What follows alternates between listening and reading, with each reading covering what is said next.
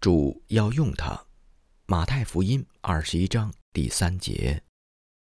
驴驹和宣教，读者也许已经留心注意到，不少加入内地会的新宣教士来自东伦敦宣教士培训学院。该学院的创始人金尼斯博士 （Dr. H. Gretton Guinness, D.D.） 是戴德生多年的老友。也是内地会初创阶段的援助者之一。一八七五年十一月，四位英国的青年男女——德治安、布德、奈特及古德曼小姐，随着宣教的老将麦卡蒂远赴中国之前，在爱丁堡的城堡举行的送别会上，大家领受了金博士这样一篇信息：因为存在语言观的问题。年轻是选拔宣教士的首要条件。把年轻人从母会母国差遣出去，就仿佛把驴驹从母驴的身边解开牵走。难免有人会像马可福音十一章五节记载的那几个站着的人那样质问说：“你们解驴驹做什么？”答案很简单：主要用它。这句简短的回答包含了。三重信息：首先，主要用它强调的是主的主权，工人的选择应该是主说了算。无论是未蒙召者的不请自来，还是蒙召者的退避三舍，都侵犯了主的主权。当这些年轻人一旦听到主的命令，去，今天就到我的葡萄园里来做工，他们的中国之行便绝不是想入非非。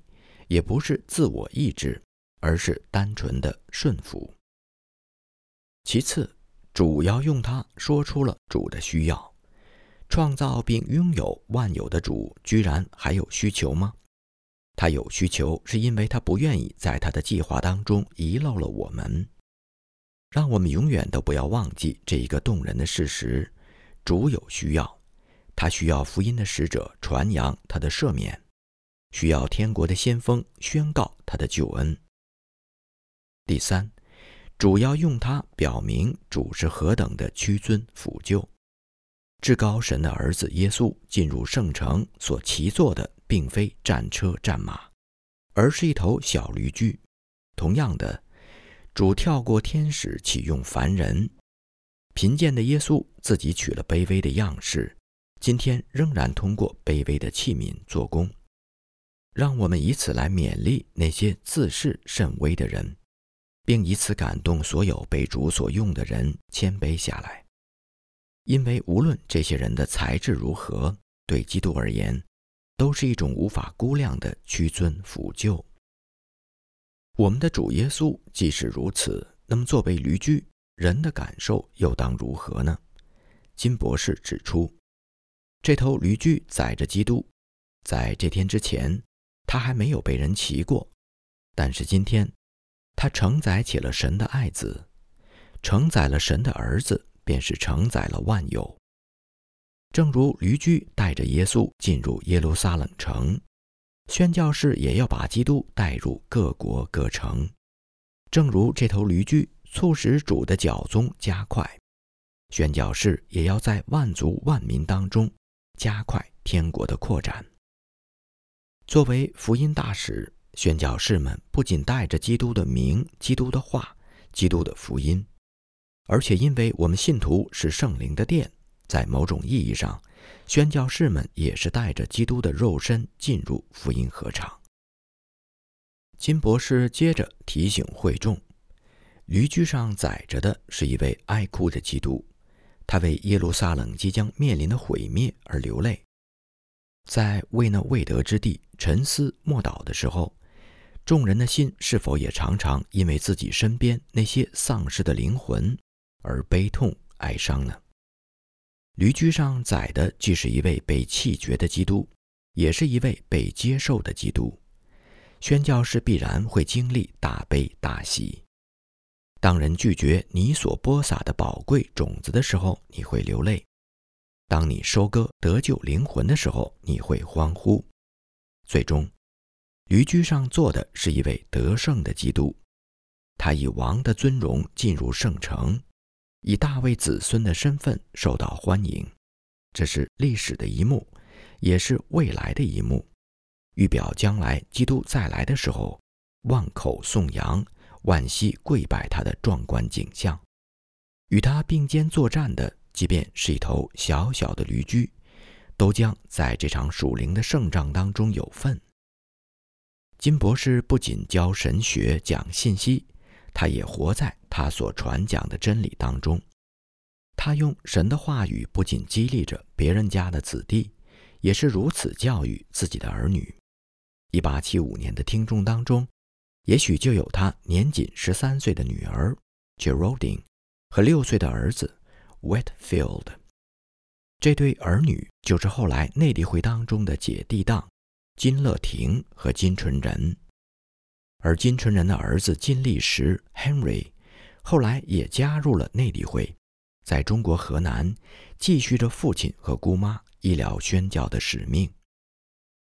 一百五十年前，金尼斯博士的讲道和后来金家三代人的故事相辅相成。而今天的华人信徒，即便不能成为主耶稣要用的驴驹，至少也不应该像站着的那几个人那样质问华人跨文化宣教机构说：“你们解驴驹做什么呢？”曹雅直的坐骑，主耶稣坐的驴驹虽然平凡，却随传随到。在中国拓荒的宣教士们，往往没有这么幸运了。在一八七六年二月号的《亿万华民》里，曹雅直给英国的少年人讲述了一段真实而典型的旅行经历。温州到沿海通商口岸的交通工具，主要是舢板。就是小型的平底帆船，通常的对有经验的中国船工来说，在海上驾驭舢板并不难。但是如果船工有鸦片烟瘾，那么就要另当别论了。这年，曹雅直等人雇了一条舢板去上海，不曾想半数以上的船工都抽鸦片烟。他写道：“开船之后。”掌舵的工人便离开船舵去过瘾了。我们被搁置在一个沙滩边，进退两难，等了很久。接着天气大变，我们不得不退回温州河抛锚泊船。停靠等候起航的时候，暴风雨来袭。在那期间，鸡毛的缆绳被狂风吹断，扇板飘走，铁锚遗失。船家没有钱重新购置，我们便无法出海。我已经预付了到上海的船钱，因此损失了所有的旅费。船老大既无意也不愿意退钱，我们只能换了一条船。船舱的条件很差，我们必须像钻到桌子底下那样钻进去，几乎没有办法坐直。一连九天，我们都是如此拥挤一团。幸好风平浪静，免受了许多颠簸之苦。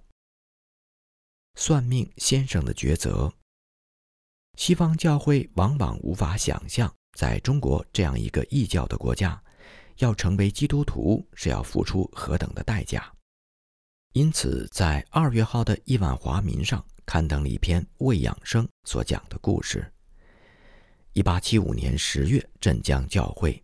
有八个人申请受洗，其中一个人已经不是首次申请，他的真诚和对信仰的认识毫无问题，但是教会无法接受他的申请，因为他是位算命先生。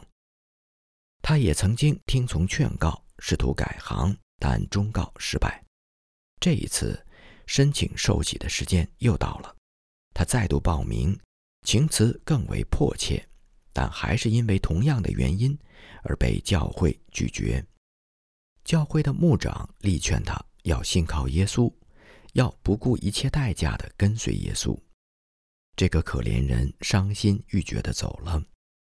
为了避免信徒背负吃教的恶名，教会决定不做任何经济上的援助，而是多多的为这个人代祷，求神亲自帮助他。十月二十四号。是洗礼的早晨，当地教会招聚了一大群未信主的民众来观礼。就在洗礼仪式即将开始之前，那位算命先生夹着一包东西进来了。他愉快的表情胜过一切言语的表述。他说：“都给耶稣吧。”说着，他打开包裹，把算命用的书籍、签筹以及其他一切算命用的工具陈列了一地。对他来说，这就是他所有的家当。但是，他把所有这一切在礼拜堂前付之一炬。此情此景，让在场的众基督徒大为欢欣鼓舞，让那些未信的人瞠目结舌。接着，以火焰和烟雾为背景，这位算命先生和其他三位信徒一同接受了洗礼。为养生教士所做的见证到此为止。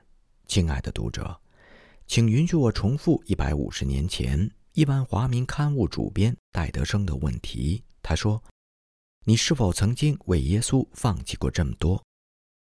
这是为贫寒的草民，主为他舍命，他也愿意为主舍己。你我今天或处丰富，或处缺乏，是否愿意为那舍命的救主耶稣做实质性的舍己呢？”盖棺定论。始终如一的基督徒并不太多。绍兴教会有一位老弟兄的去世，促使福道生写了一篇盖棺定论的见证。他写道：“老人虽然是个体面人，却很穷，也没有什么亲友。在信主前的好几年，他靠着官府一年十元的养老金生活。信主后不久，这笔钱无缘无故的被停发了。”老人却从未发过怨言，倒是说：“神不会让我饿死的。”他去世前的几年，这笔钱又重发了，但是减到了一年七元。老人把自己两间屋子腾出一间租给别人开点心店，以房租补贴家用。他信主之前，逢年过节都是非常喜欢大吃大喝祭灶王爷。他的租客因为承办各种节气的伙食。当然乐得他吃喝。信主以后，老人不再留恋饮食，租客和他的朋友们便常在过节的日子里咒骂侮辱老人，在不同的汤里掺上家畜的血，使老人无法碰他们提供的食物。老人口无怨言，自己出去买一块几文钱的豆腐下饭吃，就这么过年。老人很喜欢看戏。信主之后仍然如此。当时的民间戏曲通常在迎神赛会期间开演，戏台往往和赌档和寂寥相连，而且充满了怪力乱神和淫乱的内容，所以教会通常认为看戏不合圣徒的体统。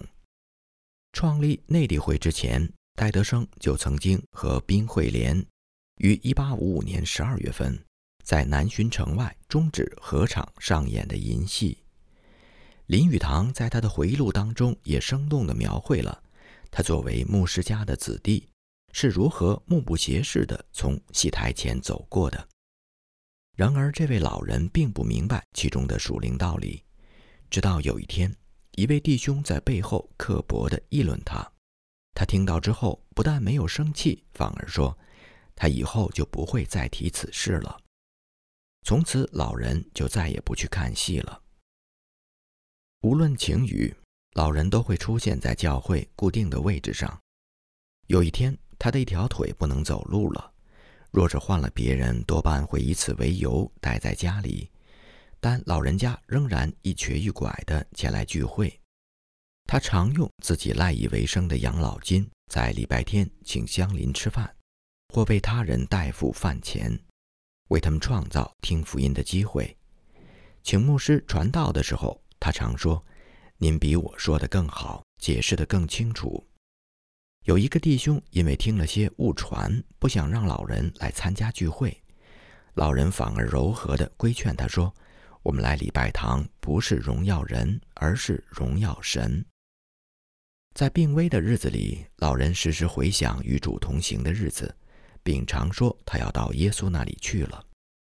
道维德医生夫妇、东梅岭小姐、我一家人和一些当地的信徒为他送终。在葬礼上，那个曾经羞辱老人、不信主的租客，如此评价他的房东：“他说，外人不知道这位老先生，他未曾像我这样每天见到他并与他同住。我知道他死的时候是何等的平静，也知道他活的时候是怎样的一个人。难怪。”老人虽然死了，却仍然说话。毛淡棉的亚欧学校，绍兴城内的那位无名老弟兄已经进入了那好的无比的福分。六年前为老人施洗的范明德，此时却在中缅边境和索勒道一起为未竟的使命而祷告等候。历史告诉我们，这次由缅入滇的探索并没有成功。关注范所两位宣教士的读者，也许会大失所望。难道一切祷告、盼望、信心与劳苦都是徒劳的吗？与他们同时代的朗雷夫人，在一八七五年九月二十九号，从毛淡棉写给索勒道母亲的一封信，或许能提供一些答案。他在信中写道：“我衷心的感谢慈爱的天父。”在他葡萄园的工人们不堪重负的时刻，把索先生带到这里。其实索先生在英属缅甸不能完成其他的施工，单单的兼顾鼓励我们这些被施工的负担压垮的宣教士，以他自己美好的榜样帮助我们对神建立更高的信心、更深的信靠这一项而言，他就已经功不可没了。朗雷夫人所在的巴莫差会隶属于美国教会。当时差会的宣教士领袖海斯维医生瘫痪在床，有心无力；他的儿子完全的耳聋。另外一位童工的健康也随时有回国休养的必要。只有海斯维先生的女儿所建立的学校还在正常的运作。在八十五名住宿生和三十多名走读生当中。有一个班是专门为亚欧混血儿所开。从看到这些亚欧边缘儿童的第一眼开始，朗雷夫人的心便被怜悯抓住了。他深知这是神给他的托付。一年半之后，也就是索勒道来到毛淡棉的时候，该班的人数已经从十三人上升到五十四人，但朗雷夫人的心力却降到了零点。因为巴莫差会的宗旨是向缅甸当地人传福音，处于半瘫痪状态下的差会不可能再拓展新的施工，而且巴莫差会隶属于美国教会，而亚欧混血儿的父亲们往往是欧洲人，让美国人管教英国人的子弟似乎有点说不过去，而常识又告诉朗雷夫人，出于礼貌。英国教会又不便差派传道人。到美国教会已经耕耘多年的宣教合场。然而，如果英美的教会都撒手不管，那么即便这些混血儿的父亲是欧裔的基督徒，他们也会自然而然地随着缅甸裔的母亲进庙拜偶像，或流失到天主教的学校当中去。就在这个时候。索勒道如天使般的出现了，朗雷夫人写道：“他来到我们中间，就像我们中的一份子，不仅进入我们的家，也进入了我们的心。在我们心中，他现在依然存在，也永远受欢迎。他也进入我们的施工，带着更新的生命和活泼喜乐的灵，使我们所有的人都获益匪浅且终身难忘。他告诉我。”我的施工是神的施工，无论美国宣教会如何，神都会负这个责任。我实在难以用言辞表达他对我的帮助。他离开的时候，我们都觉得失去了一位真正的弟兄。昨晚是我们差会同工祷告会，如果您听到我们为他所献上的热切祷告，您一定会极其高兴的。小海斯维先生如此说。神对我们真好，把我们的兄弟索勒道差派来了。我觉得他的到访直接出于神的手，因着他在这里的施工和生命，我发现我的工作变得大为轻省。周遭的事物也变得大有不同。我的心为此充满感激。索勒道不仅给巴莫拆会的美国童工带来了复兴和祝福，他也同样触动了朗雷夫人学校当中许多年轻的心灵。在他短暂的停留期间，已经有两个女孩、一个男孩接受了洗礼，还有很多其他的孩子也准备接受洗礼。朗雷夫人在信尾这样对索勒道的母亲说：“您的儿子刚刚到东方，施工便如此受主的祝福。我知道您一定会为此感到无比喜乐的。我们所有人也和您一起喜乐。神既然已经应许以色列人可以进入迦南，却仍然感动约书亚派探子潜入耶利哥城。”那是为了拯救城中的信心之女，将要进入耶稣家谱的腊河。虽然神没有使范索二人成为进入云南的首批宣教士，但是他仍然带领两个人来到缅甸，因为他深知，在仰光、在毛淡棉、在巴莫，有工人需要被激励，有生命需要被更新，有灵魂需要被唤醒。